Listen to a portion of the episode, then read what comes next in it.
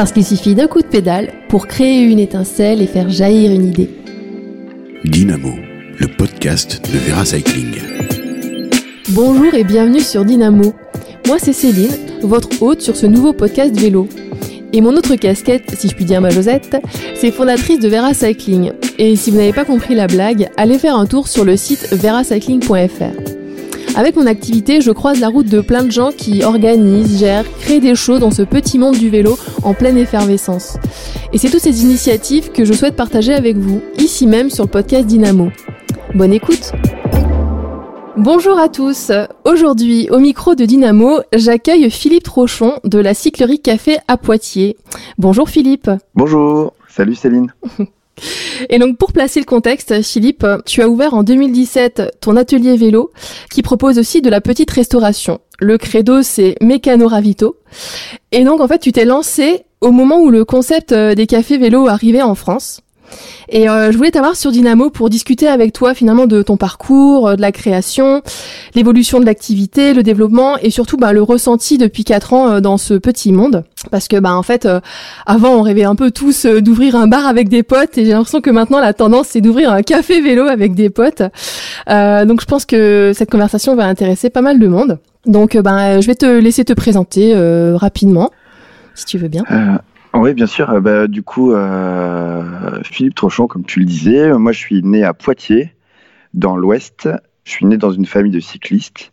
Ça a un peu démarré comme ça. Euh, mon père et mon frère sont, sont mécanos vélo et de roues en général.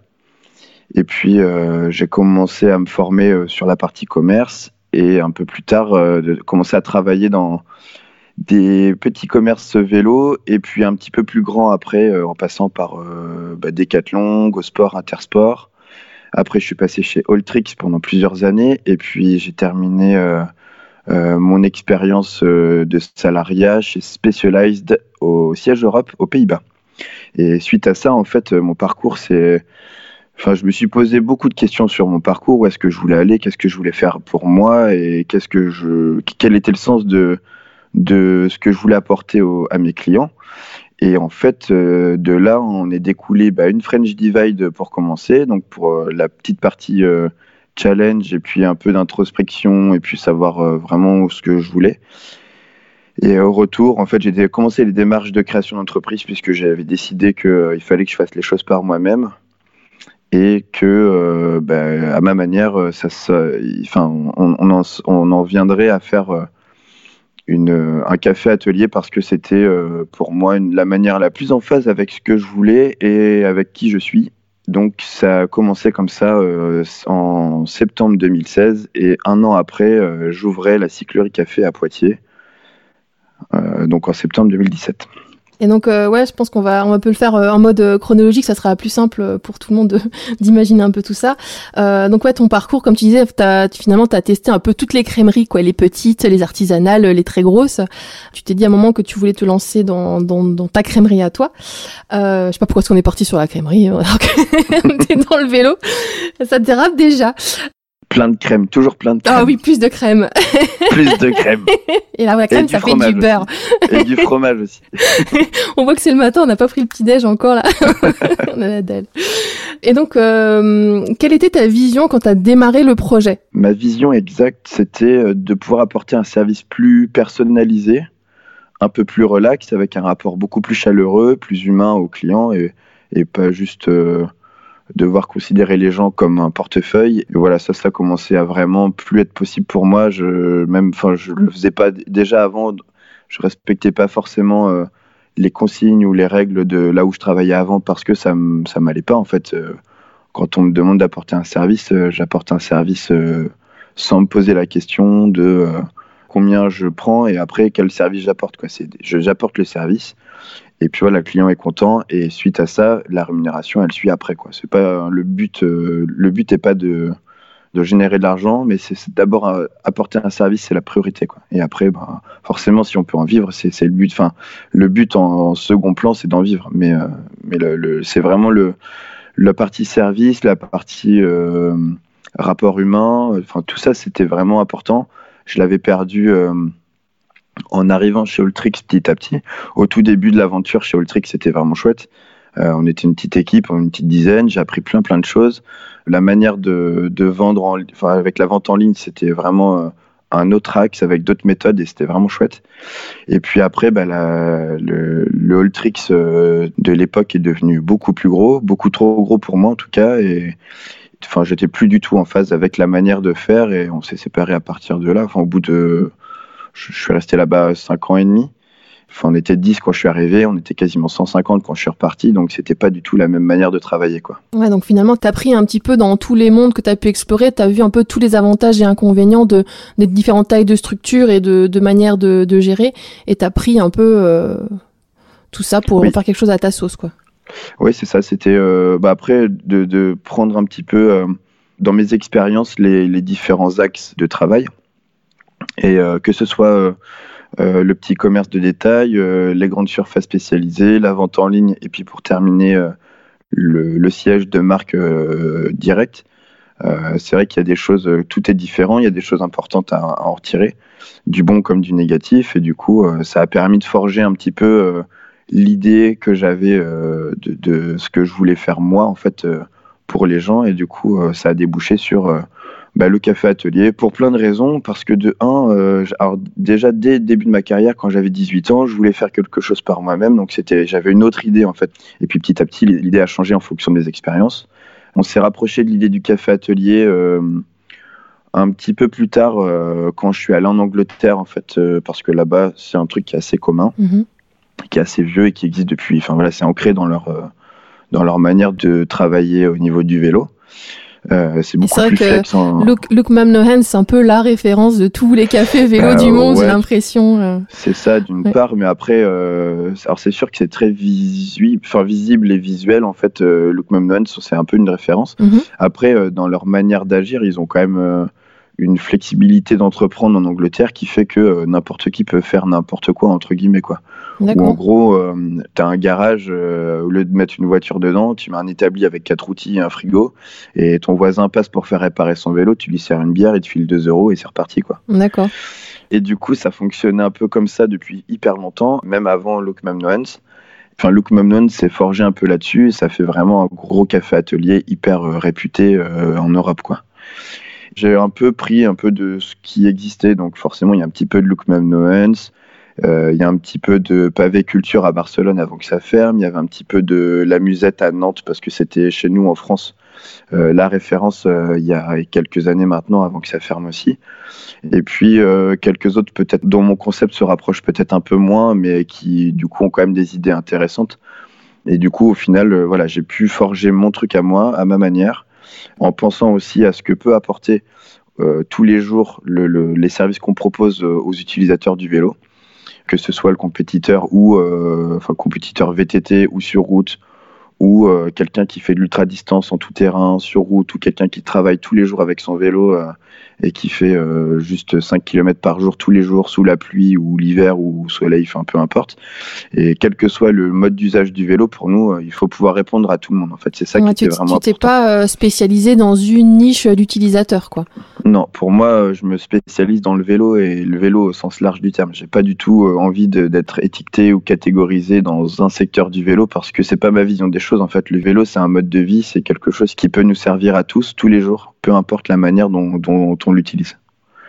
Et je voulais que la, la, boutique ressemble à ça. D'accord, et c'est pour ça que tu as voulu aussi euh, mélanger un peu la, restauration, euh, le ravito avec euh, le côté mécano, parce que finalement, c'est la, la, nourriture, c'est un truc qu'on fait aussi tous les jours. on mange tous les jours, comme faire du vélo tous les jours. C'est pour ça que tu as voulu mélanger les deux parce que toi, c'est pas que café, toi, tu vas plus loin aussi. Non, effectivement. Euh, alors, hors euh, période Covid, euh, où là, on est un peu en stand-by sur la période de restauration, comme nos, copains qui tiennent les bars et les restos. La partie ravito, en fait, elle est arrivée très vite parce que, enfin, dès le début de l'idée, parce que effectivement, ça apporte un côté chaleureux, convivial. Ça sert de, de point de rendez-vous pour ceux qui veulent aller rouler ou juste euh, prendre rendez-vous tout court. D'ailleurs, on a des gens qui sont pas du tout familiers au vélo qui viennent ici parce que c'est cool et qu'on mange des, petits plats du coin euh, vraiment intéressants. Et l'offre, elle est euh, assez large dans le sens où on peut servir juste un, expresso avec le café du torréfacteur du coin. ça peut être un plat, un dessert et une boisson avec toujours que des produits du coin. En fait, l'idée, c'était aussi de mettre en avant notre terroir, le travail des producteurs passionnés qui travaillent autour de chez nous.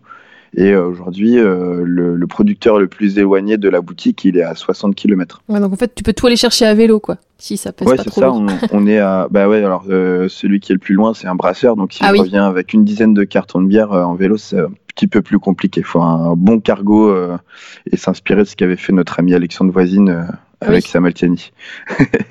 Combien de temps t'as mis pour concrétiser ton projet? T'avais dit que, ben, en fait, nous on s'était rencontrés ouais, sur euh, la, la, première French Divide, et donc ça c'était en août 2016, euh, ouais, c'est ça? Et août toi, 2016. Ouais. 2016, et, et toi t'as ouvert euh, un an après. Ouais. Et donc toi tu disais que t'avais un petit peu mûri ton idée.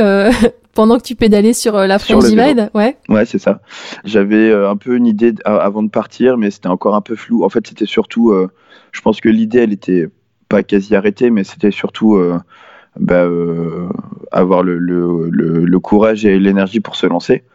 Euh, c'est ce que souvent les gens relèvent en fait, c'est que bah, quand on entreprend aujourd'hui, c'est pas évident et surtout quand on est tout seul. Et souvent, les gens sont un peu admiratifs de ce type d'entreprise de, tous les jours. On a quand même pas mal de gens en France qui entreprennent, qui essayent. Euh, et c'est vrai que c'est pas toujours évident. Et on, relève souvent ça, en fait. Et effectivement, le fait de pédaler euh, sur la French Divide euh, une bonne quinzaine d'heures par jour pendant dix jours, ça remet les idées en place. On se concentre sur l'essentiel, sur ce qu'on veut vraiment pour soi. Et au final, on peut vraiment construire quelque chose, une vraie réflexion et un projet. Et à l'arrivée de la French Divide, bon, même si je suis reparti quelques jours pour continuer après la French Divide à l'époque, euh, j'avais prolongé jusqu'à Porto au Portugal. Euh, ça m'avait quand même beaucoup servi de phase de réflexion et au retour, je savais en fait, j'étais sûr de moi et, et quand je suis rentré, voilà, j'ai annoncé que je me lançais quoi. Dans mon entourage proche, les gens savaient que c'était parti quoi. Ouais, t'avais avais passé un cap quoi. Le, côté méditatif du vélo aussi. C'est ça c'est vraiment bien quand on se retrouve euh, bah, seul face à soi-même dans un milieu euh, naturel qui impose le, le, respect, le calme, la sérénité. C'est ce qu'on aime un peu souvent dans le vélo euh, tout terrain, que ce soit du gravel ou du VTT. On aime bien en fait cette partie. Bah, on est petit en fait face à la nature, on s'en rend vite compte. dès qu'on est un peu éloigné dans la campagne, on n'a pas besoin de faire forcément d'être en montagne, même si la montagne, il y, a un côté immensité autour de nous qui fait qu'on est encore plus petit, mais rien que dans la campagne un peu reculée euh, au fond de la Champagne ou peu importe la région un peu champêtre qu'on a en France parce qu'on a quand même une très très jolie région, un très un très joli pays. Et du coup, quand on traverse ces régions, par le, super itinéraire de la French Divide qui est quand même euh, pour moi pour l'instant une référence en termes de panorama. Mm. On a voilà cette possibilité de se retrouver euh, à l'intérieur de soi en se disant bon bah voilà on pédale, on pédale, ça devient un mécanisme, c'est hyper cool de pédaler et en fait ça permet de, se recentrer sur plein de choses. Ouais, mais c'est vrai que souvent avant de, se lancer dans un projet entrepreneurial ou un gros projet finalement euh, ou même personnel, souvent il y a, y, a y a ce besoin d'une période d'introspection.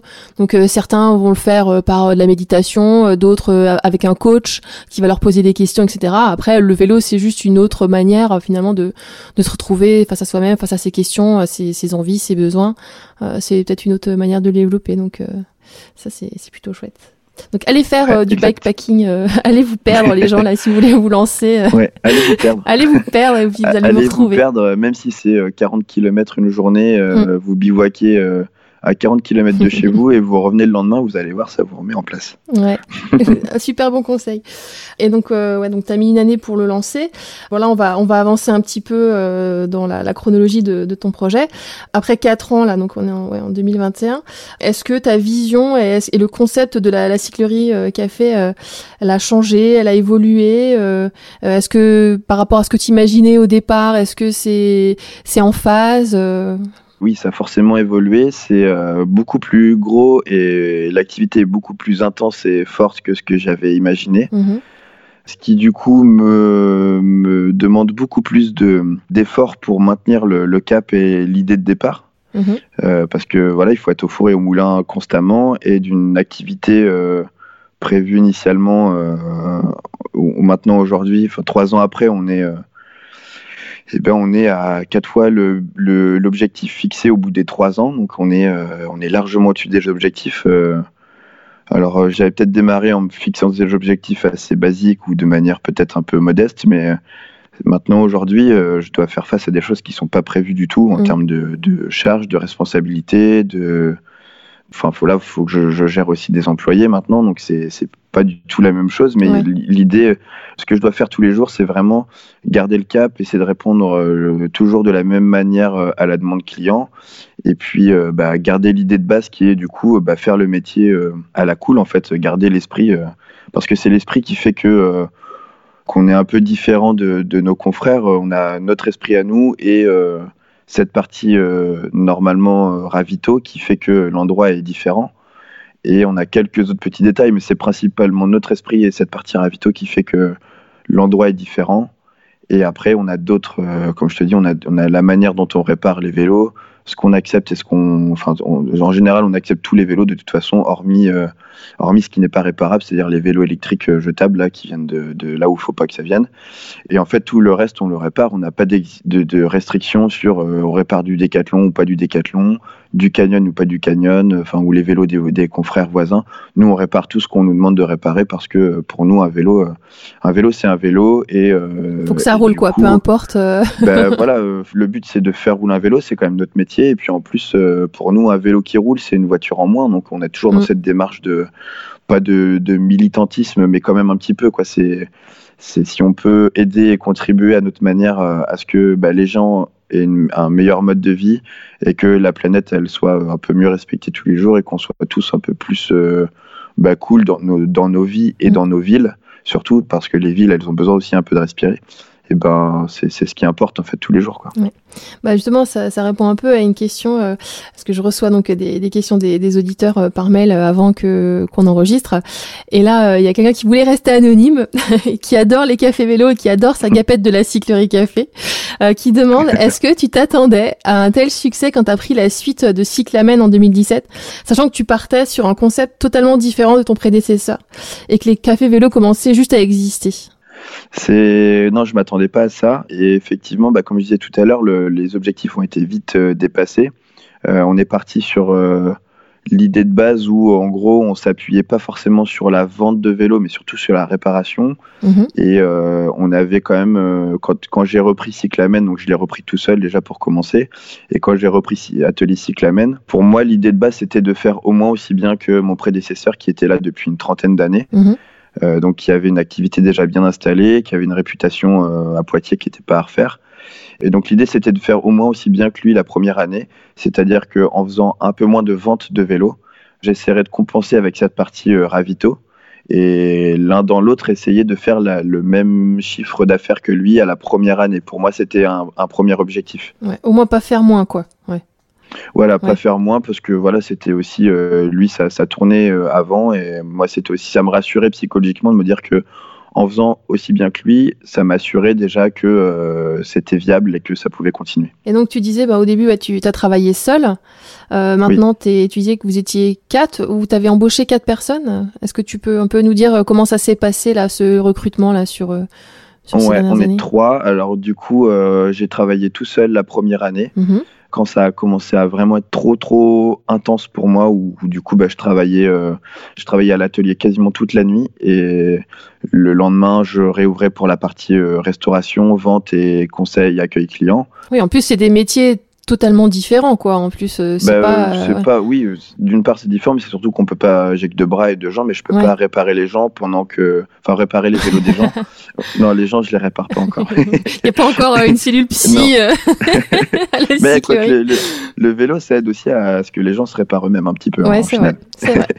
Non, mais du coup, j'arrivais pas à, à me plonger à l'atelier pour réparer des vélos qui nécessitent des fois deux heures de- d'attention et de, de, de suivi. Mm. Euh, en conseillant les gens dans le magasin et en servant des cafés, ça faisait beaucoup pour quelqu'un tout seul.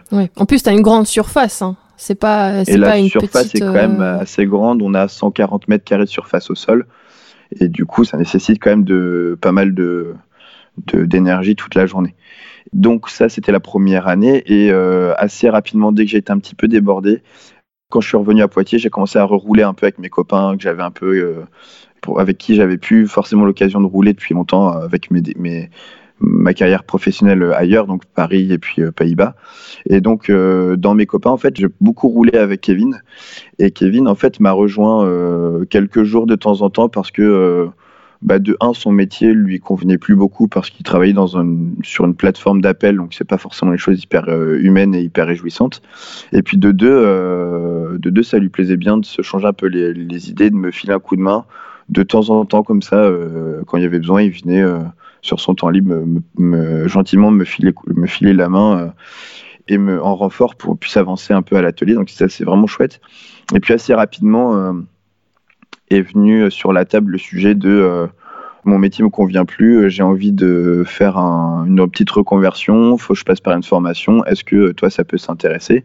Donc du coup, bah, moi je lui ai répondu, bah, ouais, il faut qu'on voit comment on peut mettre ça en place, mais moi bien sûr que ça m'intéresse.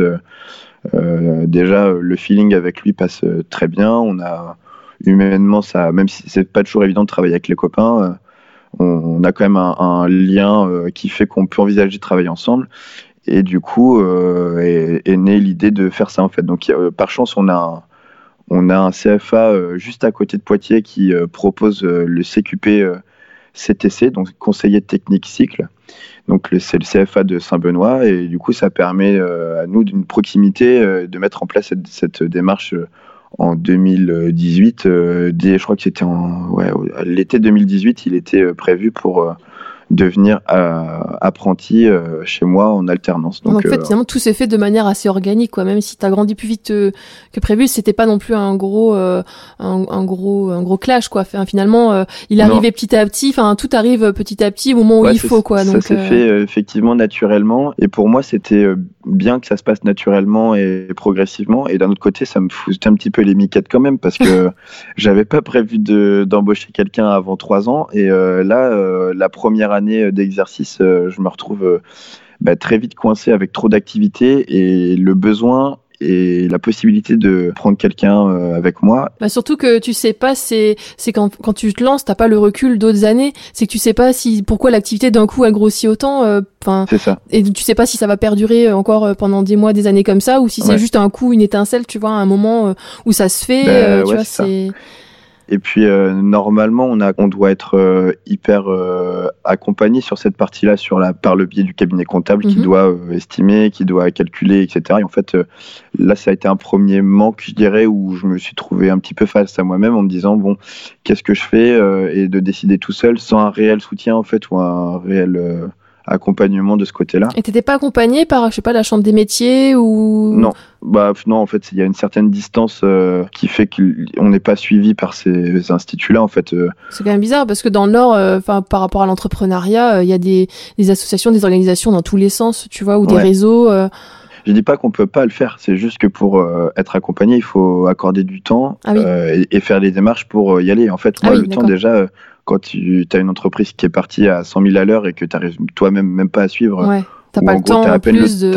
En gros, tu as une heure, entre une heure et deux heures et demie pour dormir tous les jours. Ah oui, et tu essaies de manger entre 16h et 17h30 quand il y a un peu moins de monde. Et enfin, tu vois, le rythme de vie, il est complètement fou. Quoi. Et il faut tenir euh, un petit peu parce que, ben voilà, après, euh, le but, c'est de quand même de, de stopper l'hémorragie assez vite euh, en embauchant quelqu'un et en régulant un petit peu parce que bah, on est humain et on peut pas tenir ce rythme-là. Il euh, faut se rendre à l'évidence, quoi. C'est pas viable sur le long terme de faire ce, de, de tenir ce rythme-là. Et donc là, du coup, vous vous étiez retrouvés à deux euh, pour euh, la partie mécano. Donc toi, tu as pu un petit peu te, te décharger ce côté-là. Et là, donc il y a deux autres personnes qui sont arrivées ou une seule? Il y a une autre personne. En fait, j'ai eu temporairement une personne sur trois mois. Mm-hmm. Mais on a, j'ai surtout en fait donc Kevin qui a plein temps depuis septembre 2019, il est en CDI chez moi. Et en janvier 2020, euh, j'ai recruté euh, Géraldine, qui du coup, euh, elle, elle m'aide pour la partie administrative, facturation. Donc, elle, classe et elle répertorie toutes les factures des fournisseurs. Elle fait un boulot en amont du cabinet comptable et elle fait un suivi vis-à-vis des fournisseurs de manière à ce que bah, tout soit assez fluide et qu'on ne court pas après les documents. Et elle prend aussi un peu en charge une partie de la relation client par mail et par téléphone pour euh, bah, qu'on soit euh, un peu plus euh, concentré sur nos tâches de la journée, puis qu'on se concentre aussi sur l'accueil des gens tous les jours. Quoi. Parce que toi, euh, t'adores la mécanique autant que rouler. finalement, t'as plus vraiment le temps d'en faire, non? C'est peut-être un peu écrasé par toutes les tâches de chef d'entreprise. Finalement, t'as mis une autre casquette, si je puis dire. ou est-ce que t'arrives toujours encore à à faire. Une autre gapette, tu veux dire. Pardon, oui. une autre Merci. T'auras un bon point. Non, du coup, euh, alors assez, vite, euh, même sur l'année où j'étais un petit peu surchargé, un peu surmené, on va dire, euh, j'ai assez vite ressenti le besoin de m'accorder deux heures de ma semaine pour aller faire un peu de vélo. En parallèle de ça, comme si j'avais pas assez de travail, euh, on a décidé de, créer un club de VTT local. Donc, on a créé le vélo sauvage Poitvin euh, en 2017. Et du coup, euh, on a lancé les sorties tous les mardis soirs au départ de la boutique, les sorties club. Et donc, c'était ma petite bouffée d'oxygène de la semaine où, en gros, je sortais avec les copains tous les mardis. Donc, des fois, c'est eux qui me tiraient un petit peu par les couettes parce que quand ils arrivaient à l'heure de départ, donc à 18h, ils arrivaient, j'étais encore en train de bosser. Et en gros, si eux me poussaient pas en me disant euh, bah tu fais quoi, tu viens, euh, mais non, mais vas-y, viens, euh, prends tes affaires et viens rouler avec nous parce que tu en as besoin. Enfin, ils voyaient bien que c'était il fallait que je me sorte un peu euh, de la boutique. Et s'ils n'avaient pas été là à ce moment-là, euh, je, je, pense que j'aurais raté beaucoup de sorties et j'aurais peut-être. Euh, enfin, je pense que ma santé physique et mentale aurait peut-être pris un petit coup à ce moment-là. Bah, merci les copains. bah ouais, c'est toujours important d'avoir les copains. En fait, l'entourage est vraiment, que ce soit la famille ou les copains, c'est quand même hyper important d'être bien entouré. Et, et, à ce moment-là, en fait, ouais, ça m'a permis déjà de me, de me, mettre cette petite routine tous les mardis soirs pour avoir cette euh, petite bouffée d'oxygène en, allant faire du VTT, de bonnes heures de sortie euh, avec, euh, enfin, avec tout le dénivelé, les parties techniques du coin. En fait, ça permet vraiment de se sortir le, de l'esprit, enfin, de, de, la boutique et de se reposer un petit peu, de relâcher, de, de, de couper avec la concentration mm. continuelle sur la boutique. Quoi. C'est ça le, le truc. Et du coup, j'avais euh, une question aussi de, euh, de Marine euh, qui voulait savoir un petit peu c'était quoi ta journée type, ton quotidien finalement là de chef d'entreprise Hors le mardi où c'est fermé où tu vas rouler? la journée, elle est assez chargée. C'est alors, je suis quelqu'un qui déteste la routine. Pas d'heure hyper calée, mais en gros, souvent, je, me réveille vers 8 heures. souvent les yeux en trou de. Hein. Pour ceux qui me connaissent, je suis pas hyper du matin, je suis plutôt de la, du soir. Et du coup, je me réveille vers 8 heures. Euh, je fais un petit tour sur ma boîte mail et sur mes réseaux. Et puis bah, après, euh, euh, je bois un petit peu d'eau, j'enfile la caleçon et je file à la boutique. Voilà. Et c'est pas du camoulox. Mais ouais, non, en gros, à 9h, souvent, je suis à la boutique, même un petit peu avant. Et après, par rapport à, aux tâches dans la boutique, qu'est-ce que tu fais en priorité bah, au début, ça commence un peu hein. relax. Hein, comme, euh, alors ça dépend. Il y a, y a, en fait, il y a deux jours où on ouvre à 10h. Donc en gros, je suis là un peu avant 9h. Euh, ça permet de bah, d'échanger un petit peu avec Kevin, de ranger quelques affaires, euh, faire le ménage un petit peu quand il y a besoin, prendre un café, d'être un peu tranquille. Euh, on a une heure un peu de battement avant d'ouvrir à 10h. Et du coup, à 10h, souvent, bon, on, a un, on a un plein d'autobus de clients qui rentrent direct pendant la première heure. Donc là, on se fait un petit peu chamailler pendant une heure avant que ça se calme un peu et qu'on reprenne un rythme un peu plus normal. Donc ça, c'est les jours, euh, donc le mercredi et samedi où ça ouvre à 10h. Après, les autres jours, euh, là, on a décidé, donc avec le Covid et la, charge d'atelier qui est quand même assez forte, on a décidé d'ouvrir à 13h. Donc ça nous laisse euh, le temps le matin de travailler à l'atelier le plus possible, de produire parce qu'on a on, a un cahier d'atelier, un planning d'atelier qui est chargé. On a à peu près deux mois de délai à l'atelier. Et donc, on produit le maximum à l'atelier. Et puis, euh, on essaie de manger euh, un peu vite fait entre midi et 13h avant d'ouvrir. Et puis bah, là, souvent, bah, à 13h, euh, rebelote, hein, on, a, toujours l'autobus de clients de l'ouverture qui rentre. Et on a une heure, une heure et demie d'activité assez intense avant que ça reprenne un peu plus le calme. Et donc, c'est un peu ça, en gros, mon temps libre en dehors des heures d'ouverture bah, me sert à répertorier les commandes clients, euh, préparer les commandes fournisseurs. Euh, je dois gérer tout ce qui est administratif, donc euh, bah, les factures, les règlements de factures, les, la préparation du, du, paiement de la TVA, gérer euh, les coups bah, de pouce vélo. non, les coups de pouce vélo, non merci. On a fait ça, on a essayé la première semaine. Ça, c'est un vrai sujet. Hein. Ce qu'il faut se dire, c'est que le la communication autour du, coup de pouce vélo, elle est, euh, elle est un petit peu, enfin, elle est même pas un petit peu, elle, est hyper biaisée. Il faut se dire que euh, euh, il leur sort un bilan d'après eux hyper positif avec des, milliers d'euros investis dans le plan vélo, avec des milliers de vélos réparés, avec ceci, cela. En fait, au final, c'est pas si beau que ça. Par exemple, nous, on a une seule semaine d'activité en coup de pouce vélo. On a pris 70 coups de pouce vélo. Euh, c'était que le début, on a vite arrêté pour plein de raisons. Euh, pour nous, les raisons principales, c'est que déjà, euh, on met pas en place un plan vélo comme ça du mercredi, entre le mercredi et le lundi. On doit forcément consulter un petit peu les professionnels de la branche et ça n'a pas été fait. Ça a été mis en place n'importe comment et au gros, au final, ils ont mis trois mois à peaufiner un peu le, la plateforme, la prise en charge, etc. Donc c'était pas du tout au point. nous, on passait à peu près une demi-heure par vélo en plus de en fait, on, un vélo qu'on répare une demi-heure, on y passe une heure parce qu'on on, a une demi-heure de réparation et après on a une demi-heure de à remplir un euh, dossier. Administratif à remplir un dossier, prendre une photo en direct pour remplir le truc, valider le code euh, de prise en charge avec les téléphones. Enfin, c'était un, bazar sans nom et euh, donc on perdait beaucoup de temps. On a des clients qui comprenaient pas du tout la démarche. Ils arrivaient avec des vélos qui étaient quasi pas réparables ou alors qui étaient réparables mais fallait y passer 4 à 5 heures parce qu'il manquait une roue. Euh, il y avait des trucs qui. Enfin, ça faisait 20 ans qu'ils étaient dans une, dans une cave. Euh, ils ont dû prendre les inondations, on n'en sait rien. Enfin, les vélos étaient quasiment pas. C'était pas possible. C'était vraiment des vélos épaves. Et ils comprenaient pas que euh, pour les remettre sur roue, ça allait dépasser les, les 50 euros hors taxe proposés par le, plan de l'État, quoi. Donc ils n'étaient pas prêts à mettre plus de 50 euros. Donc ça ne peut pas fonctionner déjà dans le discours, d'une part. Ça ne peut pas fonctionner parce euh, ne peut pas se servir des, magasins comme trésorerie pour l'État, parce que clairement, nous, on avançait l'argent. Ah oui, en Donc on a avancé l'argent, ça c'était d'une part. En plus, on perdait un temps énorme. Donc c'était pas, enfin pour moi, c'était pas à nous de remplir les dossiers. Ça se trouve, ils s'attendaient pas à un tel succès, quoi, finalement. Du coup de pouce vélo, ils l'ont peut-être mmh, lancé euh, un peu comme les indemnités kilométriques, tu vois, euh, où ils, disent peut-être, ils le mettent en place pour dire qu'ils font des choses, mais ils s'attendaient peut-être pas à un tel succès non plus. Enfin, je sais pas. C'est possible, mais peut-être qu'il fallait le prévoir et peut-être en parler un peu avant. Je pense que euh, ça aurait pu se sentir si ils avaient consulté un petit peu les, les magasins de vélo, surtout à la réouverture on savait très bien qu'on allait se faire euh, déborder assez vite de, demandes clients. Et après, euh, en plus de ça, euh, on, avance les 50 euros par dossier. Et nous, sur les 70 dossiers, au jour d'aujourd'hui, donc en gros, entre le 11 et le 19 mai, on a pris 70 dossiers vélo. On a mis on a mis un mois et demi à épurer tous nos 70 dossiers et sur les 70 dossiers, on, doit en avoir même à peu près 40 qui ont été remboursés euh, au bout d'un mois et demi, deux mois. Quoi. Donc le délai de remboursement est très long et au, jour d'aujourd'hui, moi j'ai perdu de l'argent parce que déjà j'ai perdu du temps et en plus tous les dossiers n'ont pas été remboursés par l'État. Et j'ai pas le temps de reprendre chaque dossier, ah euh, bah de refaire quatre fois le dossier parce que c'est le cas en fait.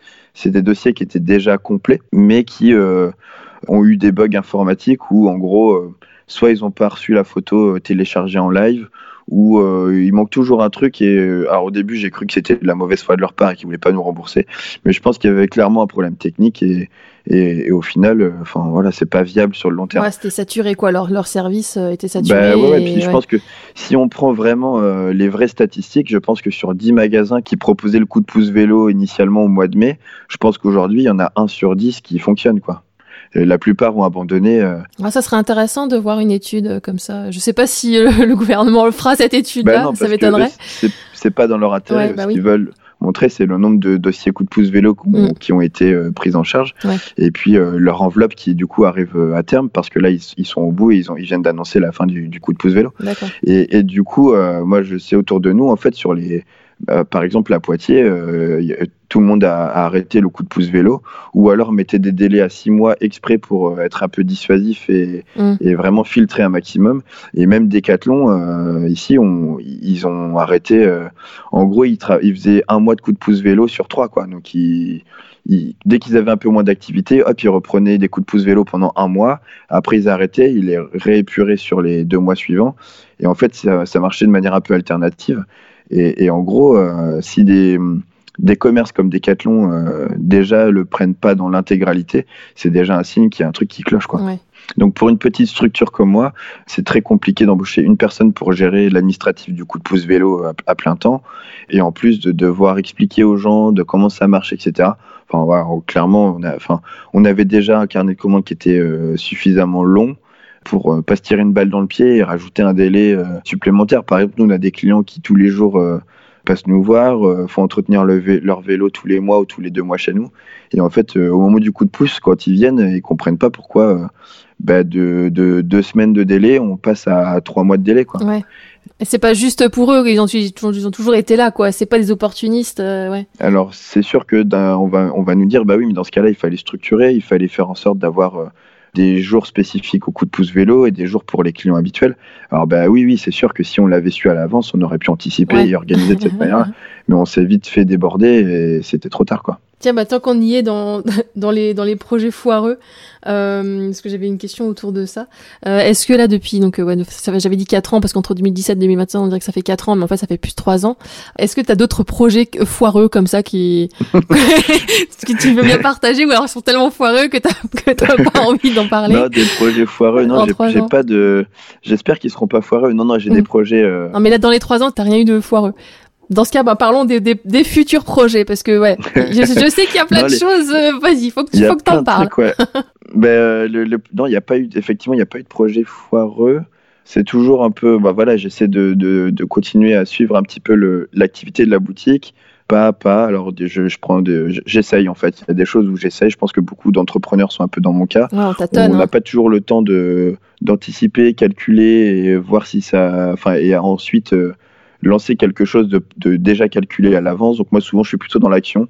Euh, j'essaye un peu au feeling, enfin je réfléchis un peu, j'essaye un peu au feeling. Si ça marche pas, ben, je reviens je me remets un peu dans les clous et voilà, c'est comme ça que j'essaie de, de, de bah progresser. De toute façon, même quand avec euh, tu essaies d'analyser, tu as tous les paramètres et, et donc tu penses que ça va être génial sur papier, mais il y a forcément un truc auquel t'as pas pensé qui va faire foirer le truc ou pas marcher aussi bien que ce que tu espérais. Donc finalement, autant euh, tester et voir sur le terrain euh, comment ça fonctionne quoi. Ben oui, surtout, enfin, pour revenir un peu à la discussion initiale, c'est le café vélo en fait en France c'est quelque chose de, de nouveau.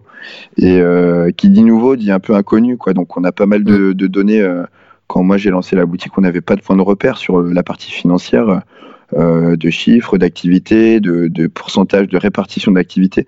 Tout ça, c'est un petit peu, c'est fluctuant déjà en fonction de chacun, puisqu'aujourd'hui, on a quand même beaucoup plus de cafés vélo, mais il y en a aucun qui fait la même chose.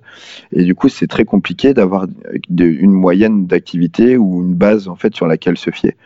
Et du coup, un peu tous les jours, c'est un peu ça de, de devoir un peu inventer ce qu'on fait parce que euh, on sait sait pas vraiment c'est nous qui créons en fait euh, vraiment cette activité en fait on, crée un peu l'idée euh, tous les jours on forge un peu l'idée du café vélo tous ceux qui sont un petit peu depuis 3 à 6 ans en France sont un petit peu des, moteurs en fait du café vélo en France. Et en fait on, on génère un peu une, une effervescence et ça donne le jour à d'autres cafés vélo.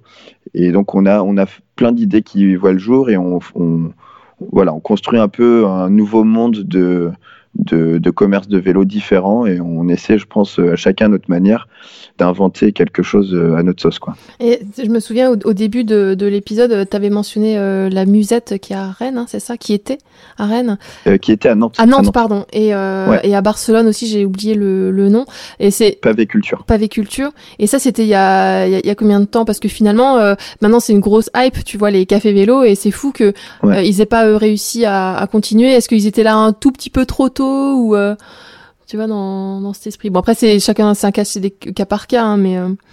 Ouais, ils ont, je pense qu'ils ont débroussaillé un petit peu le terrain. Et euh, alors la musette, je on ne sait pas vraiment. Euh, alors je ne suis pas euh, en contact euh, personnellement avec ceux qui avaient ouvert. Je sais que c'était un couple et que il y en a un, un, qui gérait la restauration et l'autre qui gérait le, la partie mécanique. ils étaient placés sur l'île de Nantes et c'était hyper en fait, ça a très bien marché. A, priori, ça a même un peu trop marché. Et euh, ils se sont un peu fait déborder. Ils ont fini par euh, préférer arrêter l'activité.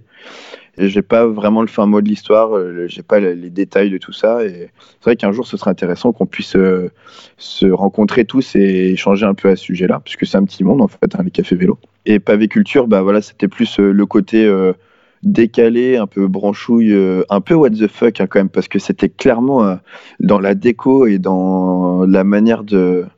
Enfin, pour ceux qui vont regarder sur, vous faites un petit Google et vous tapez pavé.cc et vous allez trouver pavé.cc Barcelone. Il doit rester encore des photos ou un, blog.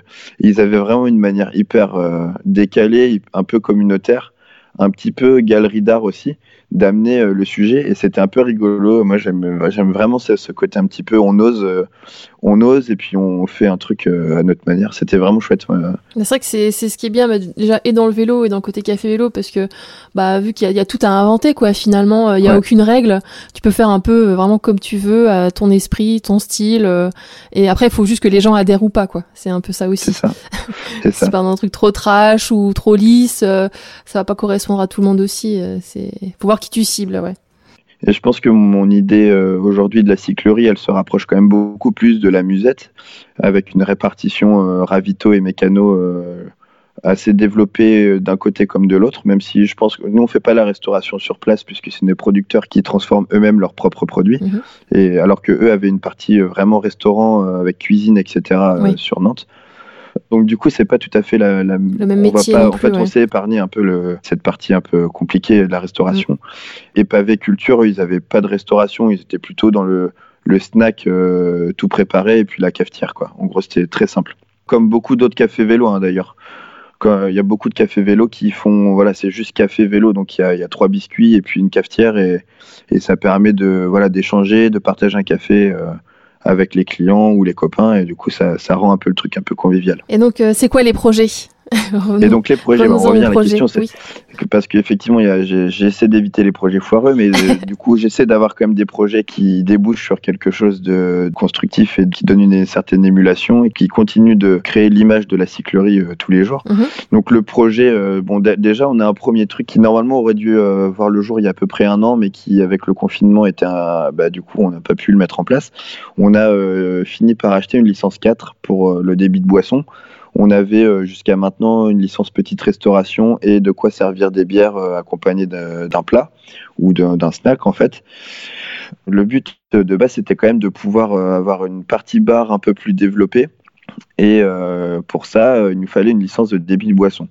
Au jour d'aujourd'hui en France c'est quand même hyper compliqué. surtout quand c'est pas notre cœur de métier d'acquérir une licence de débit de boisson puisque c'est un acte notarié et du coup c'est pas donné. C'est l'offre et la demande et euh, souvent, en fonction des régions, ça vaut, euh, en gros, ça vaut entre 8 et 30 000 euros. Et donc, pour une licence de débit de boisson, pour nous qui sommes plutôt côté vélo, enfin, l'activité, elle est quand même majoritaire sur le vélo.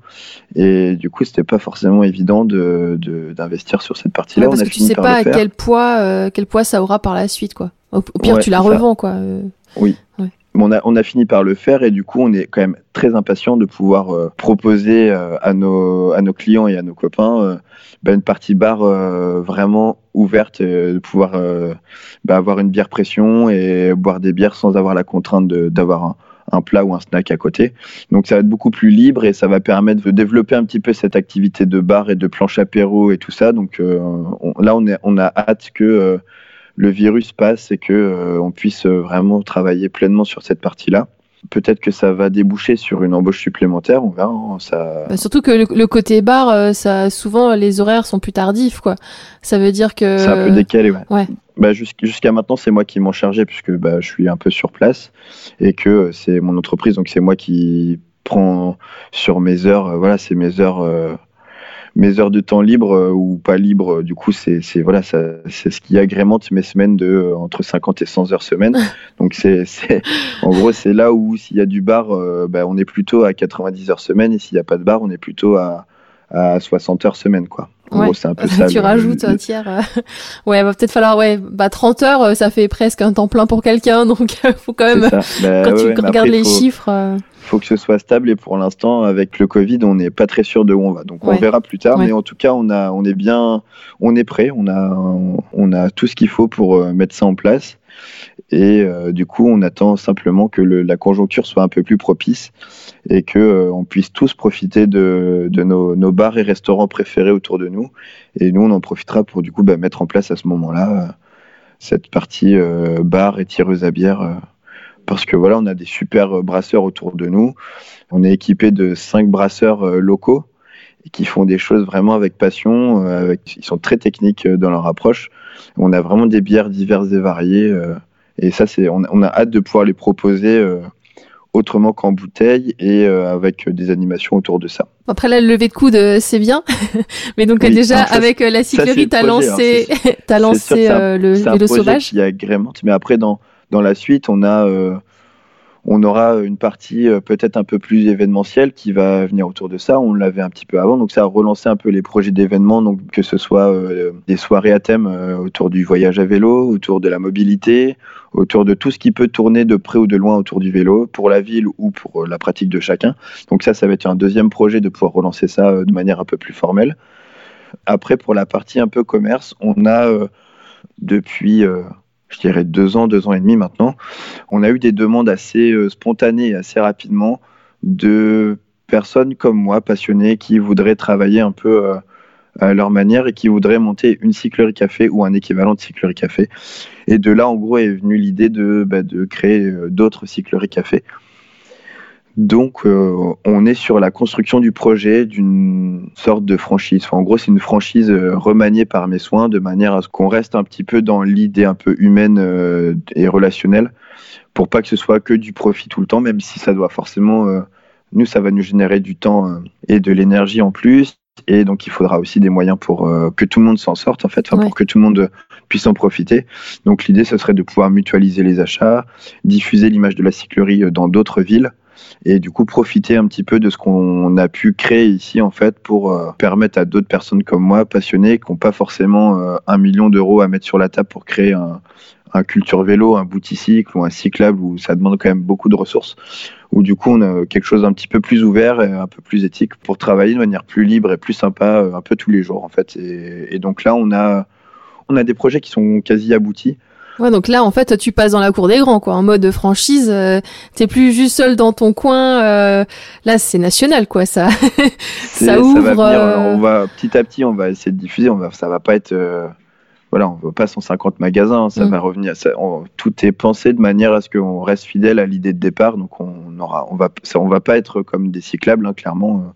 On, ne sera jamais à 60 magasins. Mais voilà, juste l'idée d'en avoir plusieurs, de pouvoir euh, mutualiser les, achats et regrouper les achats pour euh, avoir des meilleures conditions et pouvoir euh, que chaque magasin puisse se, dégager un petit peu plus de, de, marge et travailler plus confortablement. Et puis, du coup, bah, on est un peu plus serein vis-à-vis de, des ventes et vis-à-vis de ce qu'on peut apporter tous les jours aux clients. Et donc ça, c'est un peu l'idée. là, on a, plusieurs candidatures sous le coude. Euh, on en a deux qui sont quand même très avancées, qui sont proches de l'ouverture.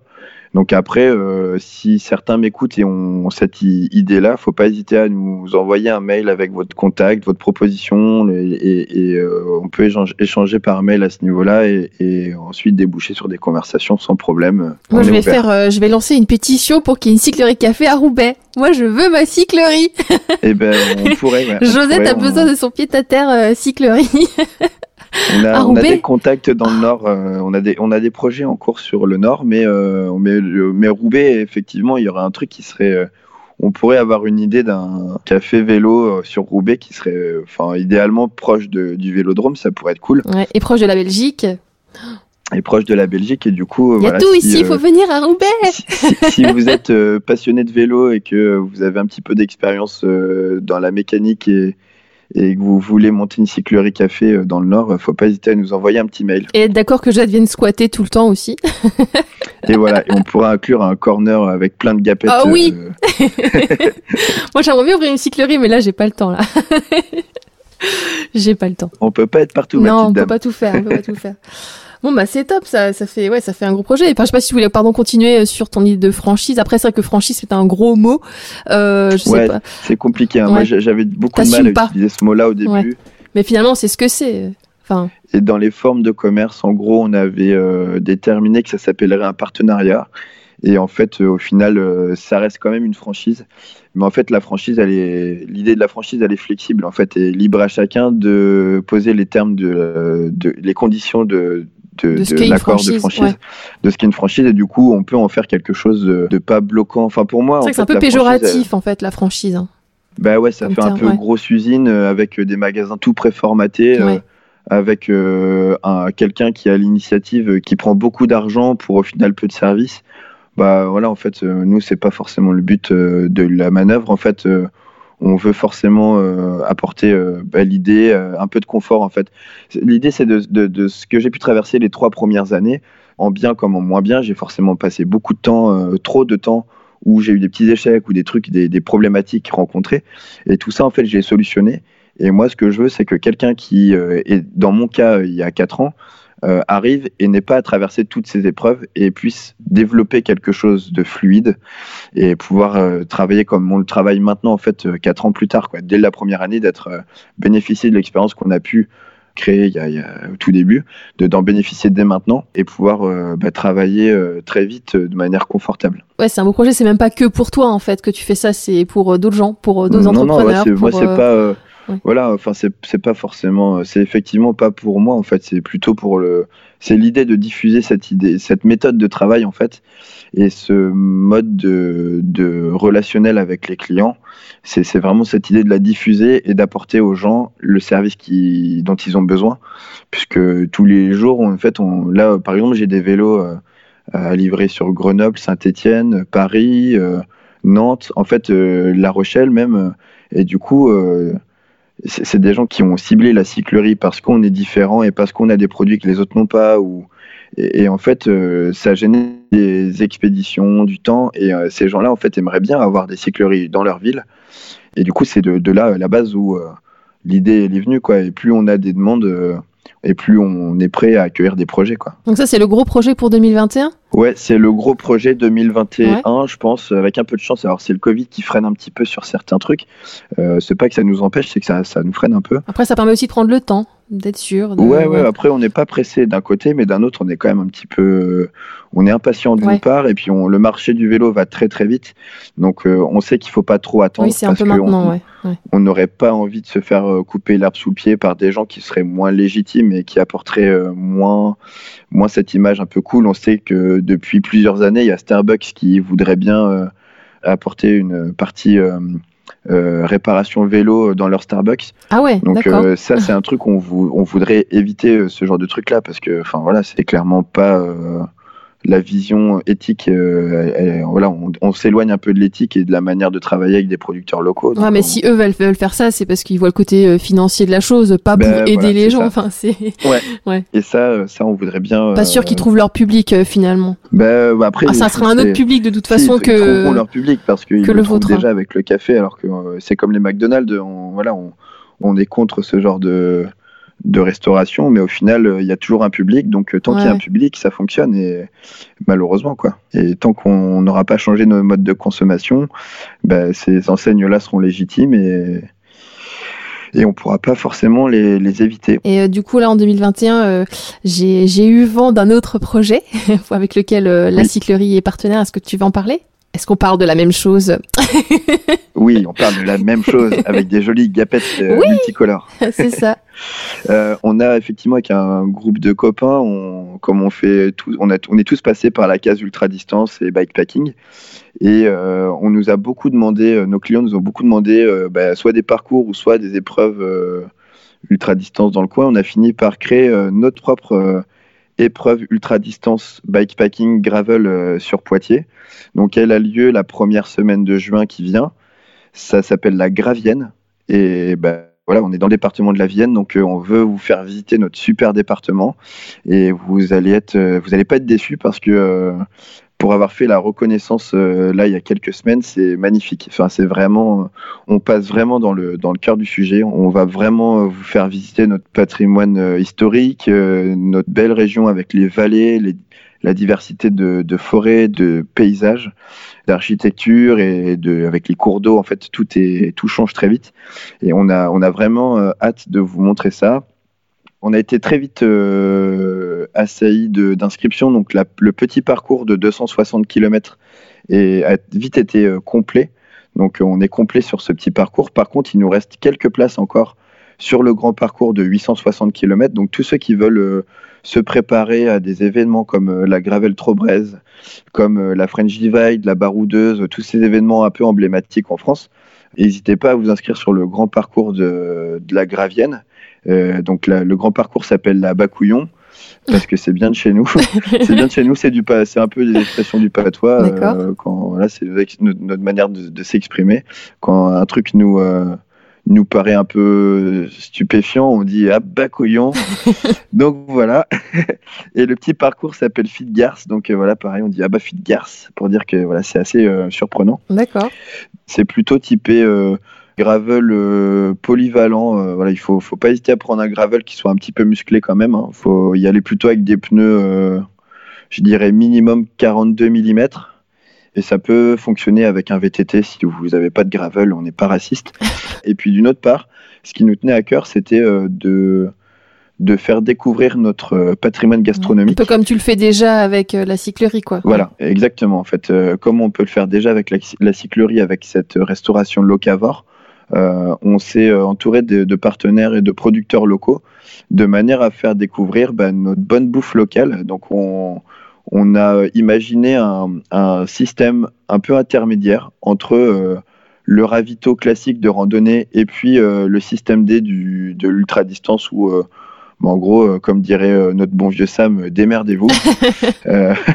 donc en gros, au lieu de se démerder, aller chercher une boulangerie, une épicerie pour aller faire le plein, manger et se ravitailler au fil du parcours, ou au lieu d'avoir un ravito avec des points fixes, avec des trucs euh, supermarché un petit peu euh, premier prix à volonté sur une table avec trois quartiers d'orange et du pain d'épices.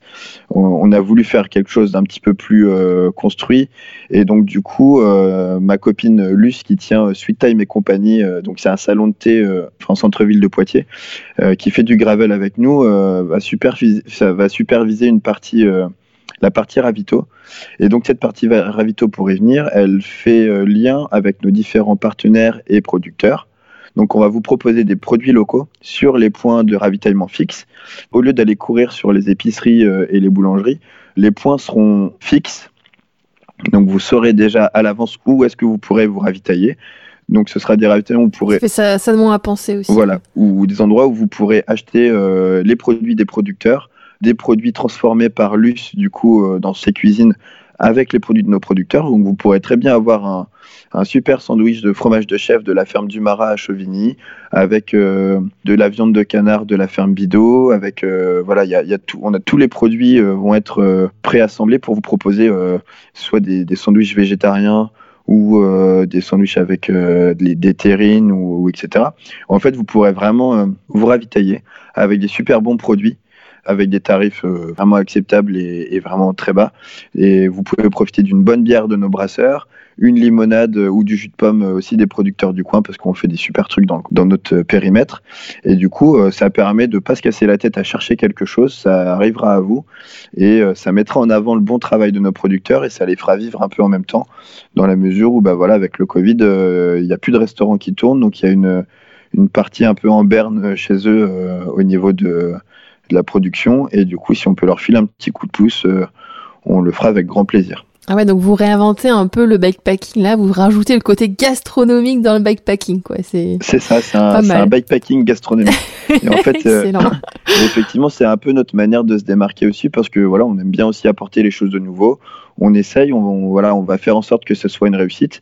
Euh, tout est calé, tout est parfaitement. Euh, là, on a beaucoup travaillé pour que ça fonctionne.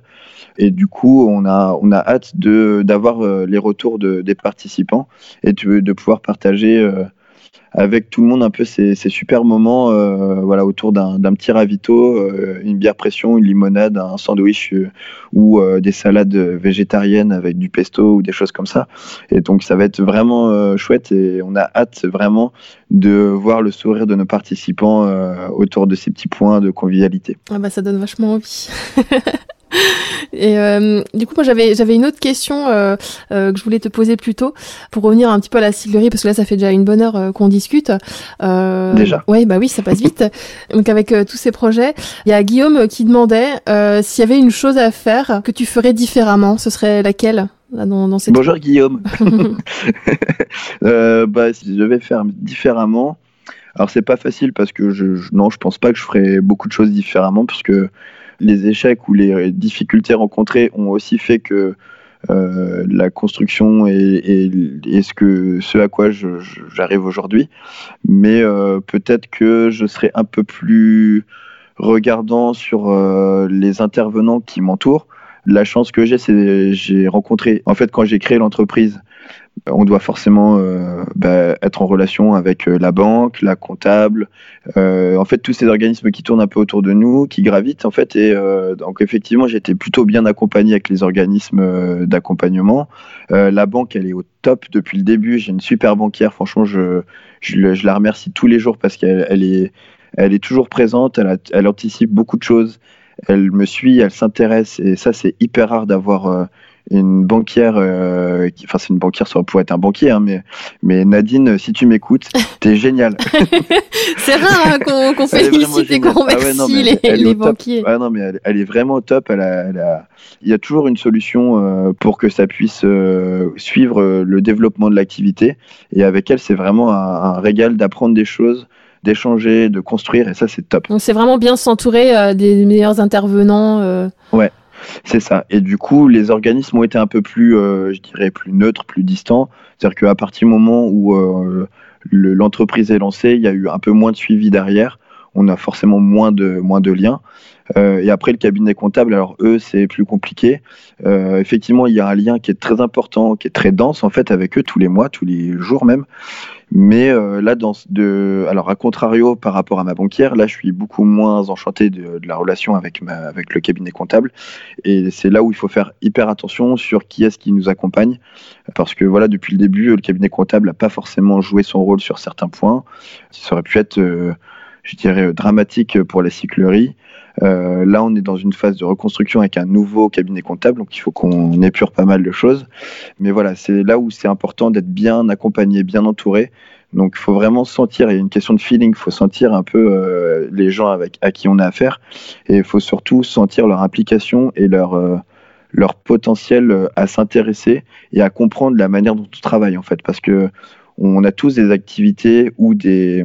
Quand on est entrepreneur, comme c'est le cas pour moi, on a tous des activités ou des secteurs d'activité différents. Euh, là, je parle pour le milieu entrepreneurial au sens large du terme.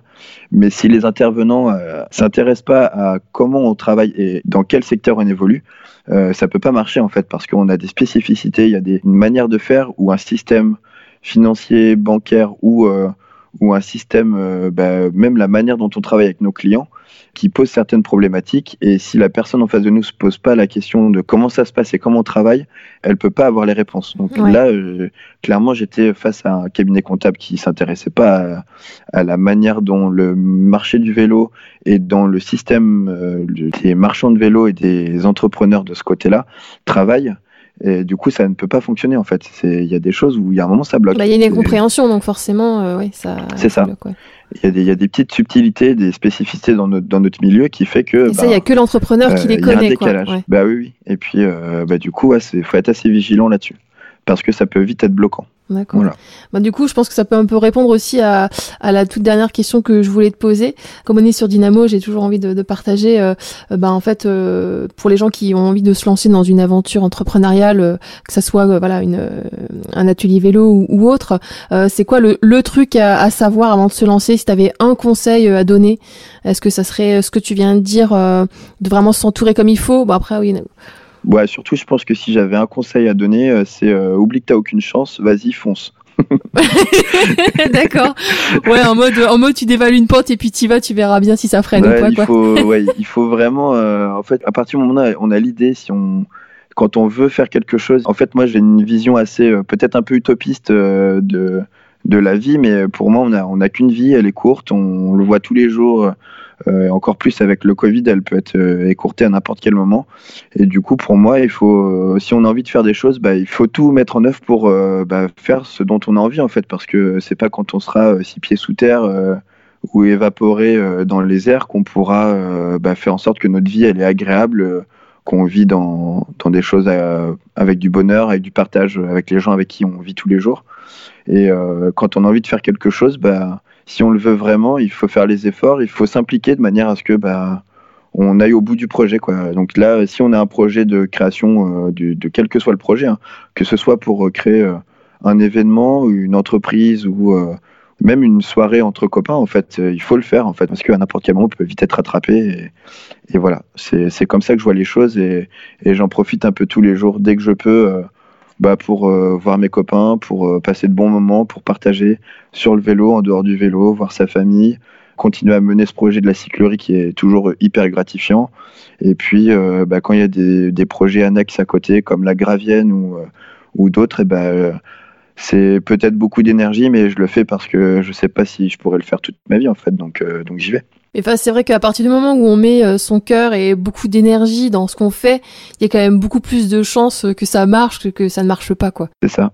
Et pareil pour ceux qui ont peur de faire la French Divide, euh, il faut pas avoir peur. Hein. Il faut y aller. Hein. Il faut y aller parce que voilà, peut-être que dans 10 ans, la French Divide elle n'existera plus. Euh, ou peut-être que dans 10 ans, bah, vous aurez eu un accident. Euh, je vous le souhaite pas, mais peut-être que vous aurez un accident et que vous pourrez plus faire de vélo. Mm. Et tant que vous avez l'idée de le faire, il faut le faire. C'est toujours des, des, projets qui vont animer un peu votre vie, qui vont la dynamiser. donc ça fait lien avec Dynamo. Hein, ça dynamise oh vraiment et ça, et ça rend heureux tous les jours. Ouais et ça rend votre vie heureuse et, bien plus riche que si vous attendez que le temps passe dans votre canapé à regarder une, série Netflix à manger, à manger des chips. Mais c'est bon les chips, mais c'est mieux après le vélo. Euh, avec plein de gras. Il y aura des bonnes chips locales euh, sur les ravitaux la Gravienne euh, On a des chips, enfin c'est pas vraiment des chips, on a des crackers. D'accord, moi ça fera l'affaire. on a des on a des producteurs qui nous font des crackers au graines et des crackers de légumes. Et ça c'est radical. Je vous assure, c'est radical. Ça avec, une, bonne, bière locale, c'est hyper bon. C'est au top, quoi. Bon, bah cool. Bah merci beaucoup pour tout ça. Est-ce que tu voulais euh, rajouter quelque chose euh, après tout ça? Non, non, non. Bah, après, euh, voilà, faut. On est toujours très ouvert aux remarques, aux critiques, aux échanges. Donc, s'il y a des gens qui ont d'autres questions suite au podcast, faut pas hésiter à, aller, à suivre et à échanger avec toi, Céline, sur Dynamo ou directement nous euh, en direct. comment est-ce qu'ils euh, peuvent te contacter justement? Bah, On est très facile à joindre, hein, les gens le savent très bien. On, a, on est très présent sur les réseaux sociaux avec euh, Instagram, Facebook. On a un site web avec une page contact, donc on peut remplir un formulaire et nous adresser un, du coup un mail en direct. Donc voilà, faut pas hésiter à prendre contact avec nous. On vous répondra avec grand plaisir. Bon bah parfait. Bah merci beaucoup Philippe. Et puis j'ai hâte, euh, j'ai hâte de voir la cyclerie qui a fait à Roubaix. la meuf qui lâche pas l'affaire. ben oui, ben écoute, après fais marcher ton réseau. Hein. c'est ça. Non mais là je vais balancer à tout le monde. Là. Je vais l'envoyer à la mairie à Roubaix. Je vais ouais. Ah ouais, en plus c'est ça en fait. Le, la dernière petite remarque, c'est que maintenant, si vous avez un petit peu peur, ce qu'il faut savoir, c'est que depuis euh, maintenant, je pense deux ans, beaucoup de municipalités en fait cherchent justement des porteurs de projets mm. pour investir des lieux publics et du coup ça facilite énormément déjà la partie finance. Et pour revitaliser aussi les centres-villes. Et voilà, et en fait, ça facilite l'accès à, l'entrepreneuriat. En fait, il faut pas hésiter à créer votre projet, à faire un, une sorte de, cahier des charges avec euh, des illustrations, des idées. Où vous mettez tout ça sur papier et vous le mettez en forme. Et après, vous prenez contact avec les services de votre mairie. Et très souvent, ils sont hyper accueillants euh, là-dessus parce que bah, le vélo. Euh, Maintenant, ça devient un axe de travail pour eux. Donc, ils veulent clairement euh, dynamiser tout le monde hein, en général parce que c'est un point fort pour leur, euh, leur campagne municipale et électorale. Donc, déjà, euh, ça appuie un peu leur, leur légitimité. de deux, en fait, c'est quelque chose qui va rester dans le temps parce que de, de mouvement en mouvement, en fait, on voit que tout le monde s'y intéresse. Donc, faut pas hésiter à profiter de cet engouement-là pour le vélo pour poser les projets de candidature auprès de vos municipalités. Et du coup ça facilitera euh, l'accès à, vous à votre projet en fait. Donc il faut vraiment foncer euh, c'est le moment je pense que pour les gens qui veulent voir un petit café atelier vous n'êtes pas obligé de voir un truc aussi gros euh, au début comme moi je l'ai fait au, tout début mais faut pas avoir peur de, de le faire en fait. Faut foncer faut mettre sur papier créer votre projet il faut y aller et c'est accessible à tous. Ça nécessite pas des millions d'euros, donc ça nécessite plus d'énergie que d'argent. Et il faut vraiment y aller. Il n'y a, pas d'hésitation. Si vous avez vraiment le, à cœur de le faire, il faut le faire. Merci. On va finir sur ça. De bon bah du coup bah je te souhaite euh, qu'est-ce que je te souhaite? Du coup se dire au revoir c'est toujours difficile après tout ce qu'on a dit on va revenir sur plein de choses et puis en même temps faut faut se laisser parce que ben ce qui est bien c'est qu'on a même si on voilà l'échange a duré assez longtemps j'espère qu'il aura été assez euh, riche et constructif pour les, les auditeurs. Ouais, je pense qu'ils ont appris pas Euh, mal de choses. Ce qui, est, et ce qui est bien après, c'est que bah, nous, après, on est toujours, toi et moi, Céline, on est toujours liés depuis le début. Donc ça, c'est, on sait que même si on se dit au revoir, on va se revoir. Ah bah j'espère bien. on va se revoir, on se réentendre ou se réécrire très bientôt. Oh, je suis pas prête à te voilà, dire on a- adieu là. Non. Ah, Non, non, certainement pas. bon, faut quand même qu'on dise au revoir aux gens. au revoir Oui, les gens. bah, au revoir les gens. Et, À et bientôt. et profitez bien de, de tout cet engouement pour le vélo. Sortez, respirez. Et, euh, et à très très bientôt euh, sur Dynamo. À bientôt. À bientôt. Merci d'avoir écouté cet épisode de Dynamo. J'espère qu'il vous a plu et vous aura peut-être insufflé une petite étincelle ou l'envie de vous lancer. Abonnez-vous pour ne rater aucun épisode, parlez-en autour de vous et laissez-moi un commentaire sur Apple Podcast. C'est ce qui permettra de donner à toutes ces initiatives une belle visibilité. Et n'oubliez pas, Dynamo est un podcast collaboratif. Je vous donne rendez-vous sur dynamo.veracycling.fr pour découvrir les prochains invités et leur poser vos questions. Vous y retrouverez aussi les liens mentionnés durant la conversation, d'autres épisodes et tout ce qu'il faut pour me contacter. Je vous redonne l'adresse dynamo.veracycling.fr et à bientôt sur Dynamo.